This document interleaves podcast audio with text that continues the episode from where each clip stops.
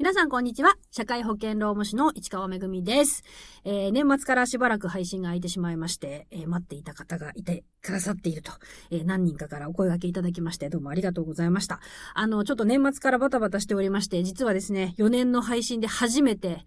締め切りを落としてしまいまして、えー、私もショックでございますけれども、ちょっと年末から今バタバタしておりまして、ちょっとね、今年いろいろやりたいことが出てきたというのもあって、ちょっとこの番組もしばらく少し、あの、力をセーブして、あの、やっていこうかなと思っております。まあ、全然やめちゃうわけじゃなくて、まあ、できれば4月ぐらいにはまたね、元に戻したいなと思ってるんですけれども、少し、あの、ショートバージョンでお送りしたいと思います。あと結構編集が大変なんですよ、これ。なので、え、目指せ5分一発撮りということで、また1週間に1回投稿していきたいなというふうに思っております。えーとですね、今日は、あの、まずね、令和6年スタートして大変なことがありましたね。元旦からですよ。元旦からすごい大きな地震があって、そして2日目にものすごく大きな事故があって、なんか1日目2日目ってテレビをつけるともういつも大体何かしらのお笑い番組やっていて、こうなんとなくお祭りムードが全体に流れているっていうようなのが毎年の正月なんですけれども、今年はちょっとね、テレビをつけるとすごくこ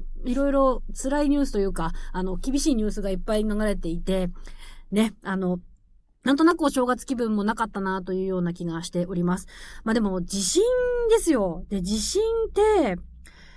どこに起こるかわからなくて、で、まあ私は関東ですけれども、次は関東だ、次はそこが来るぞ、次はここが来るぞって言われ続けているのに、まだ来てないっていうような地域なんですね。で、まあ、もしかしたら明日来るかもしれない。もしかしたら30年後かもしれない。でもいつか必ず来るからその断層の上はって言われている断層のすごい近くで生きてるんですけど、で、あの、そういうのってどこが、いつ起きるのかわからないということで、まあ今回こういうようなね、石川県のそのじ、えー、地震があって、地震が起きた時に社会保険権はどういう風な形になっているのか、まあどういう特例があるのかっていうことをちょっとね、ご紹介できればなと思います。えっ、ー、と、社会保険で普通にあの会社に勤めていて、社会保険に会社で入っている場合、入っている社会保険っていうのは、えー、年金と、あと健康保険と、あとあと雇用保険がありますね。で、まず雇用保険のところからなんですけど、雇用保険ってどんな保険かっていうと、働くことができなくなることに対する保険なんですね。だから、失業した時には保険が出るし、あと育児休業とか介護休業でお休みする時には仕事ができなくなるよねということで保険が出るということになっています。で、今回地震が起きて、物理的に会社がなくなってしまったっていうこともあるわけですね。で、その場合、働くことができなくなってしまったので、こちらももし離職をしてなかったとしても、えー、一時的に離職をしたということでも、あの、保険が下りる可能性があるということです。一時的に、えー、失業給付の基本手当を受け取ることができる場合がありますので、あの、ハローワークにご相談いただくということになっているそうです。で、ハローワークって、実際手続きするのに行かなきゃいけないんですよ。で、ハローワークって失業の認定があって、で、その失業の認定日から、え失業給付を受ける手続きに入るんですけど、失業の認定日って、ハローワークに行って、私失業してますって言って認定された日なんですね。なので、実際に行かなきゃいけないんです、原則。だけど、今回、地震が起きて、あ地震が起きて会社潰れちゃったハローワーク行かなきゃってなんないですよね、普通ね。で、その場合、えー、もう今、この地震が起きて、現実的にハローワークに行くことができないっていうことも当然あります。なので、えー、落ち着いて、そのから行ったとしても、えー、失業の認定日を遡って認定するというような、えー、特例を行っているそうです。で、それから、あと、ハローワークって自分の住んでいる場所の管轄のハローワークに行くことが原則なんですね。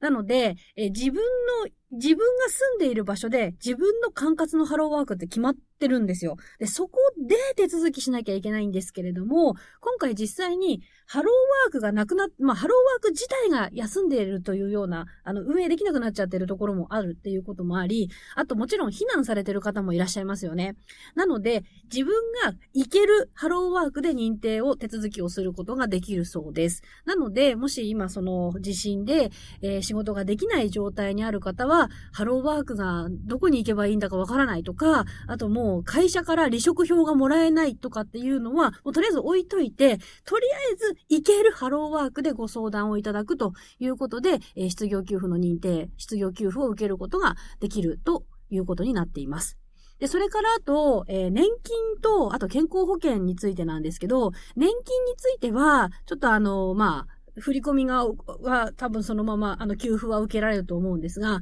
納付の方ですね。納付の方については、ちょっと厳しいという場合には、あの、年金機構、年金の、あの、窓口に問い合わせると少しご相談に乗ってくれるということになっています。えー、国民年金保険料の控除とか、振り替え、口座振り替えの停止手続きとかっていうのがあるそうなので、えー、年金事務所にお問い合わせくださいということになっています。で、それから、健康保険ですね。保険証がないので自己負担が全額になってしまうのではないかというようなことなんですが、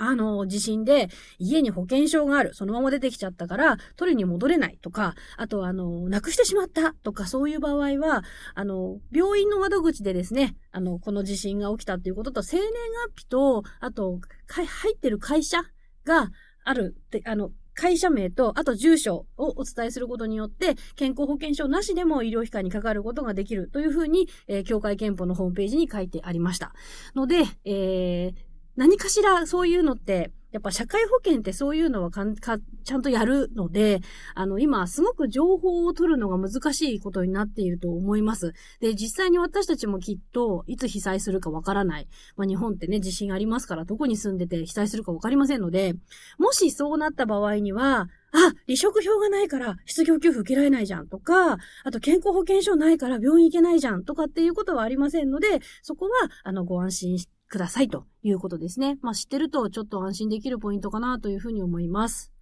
あとあの、二日に起こったあの飛行機事故の話で、ちょっとあの新聞もろもろ見てて、人事の観点から、すごいんだなと思ったことがありまして、まあ、それのご紹介をちょっとしたいなと思うんですけど、あの、えっ、ー、と、飛行機に乗ってた乗客の方で、えー、と、乗客の方は全員無事だったということで、あの、キャビンアテンダントさんの、あの、お仕事がものすごく、えー、評価を受けてますよね。で、あの CA さんたち、半数が、えー、2023年の新卒の入社の方が多かったらしいんですよ。すごいことですよね。入社してまだ1年経ってないのに、あんな事故にあって、それなのに、あ、私新卒なんでわかりませんとか言わず、まあそれは言っちゃいけないんですけど、あの、もう私はプロなんだからっていうことで、全員が一丸となって、そういうお仕事に、ま、お仕事をされたというようなことが、非常にあの、素晴らしいことだということで、えー、新聞に取り上げられていたのを見まして、あれでも本人たちもものすごいですけど、そういう風にしてる会社の制度ってものすごいなと思うんですよ。まあ、もちろん飛行機の会社ですから、あの、もしね、そういう事故があった時に、えー、乗客の方が無事に避難できるような、あの、研修制度というものはしっかりとできてると思うんです。なんですけど、そのしっかりとできているあの研修制度をちゃんとやっていて、えー、その研修を受ければ、もし事故があったとしても、全員がその時に、あの、逃げ出さないで、パニックにもならないでできるっていうような研修を行っているっていうのは、まあこれ、すごいことだなというふうに思いました。はい。あとそうですね。あとあの、すごく厳しい仕事じゃないですか。すごい厳しい仕事だし、ああいうことが起きてもできるように、すごい研修厳しいと思うんですね。なんですけど、やっぱりすごく憧れが大きい仕事っていうことになってると思うんですよ。で、そういう風にしてることによって、こう、なんて言うんでしょう、人材の確保みたいなところも、あの、すごく魅力的に映るんだろうなというふうに思ったりして、なんかすごくこう、研修と一人一人のプロ意識と、それが現場で繋がっていて、それがこういうふうに取り上げられて、あ、すごいよねって言って憧れる方がまた増えるっていう、その、すごくいい人事の循環ができているんじゃないかなというふうに思ったりいたしました。はい。いろいろ被災に遭われた方もいらっしゃると思いますので、あの、そうですね、あまり明るい話題でもないんですけれども、そのような風に思ったお正月でした。はい。ということで、えー、今週はここまでにしたいと思います。お相手はバラスト社労士法人、社労士の市川めぐみでした。ありがとうございました。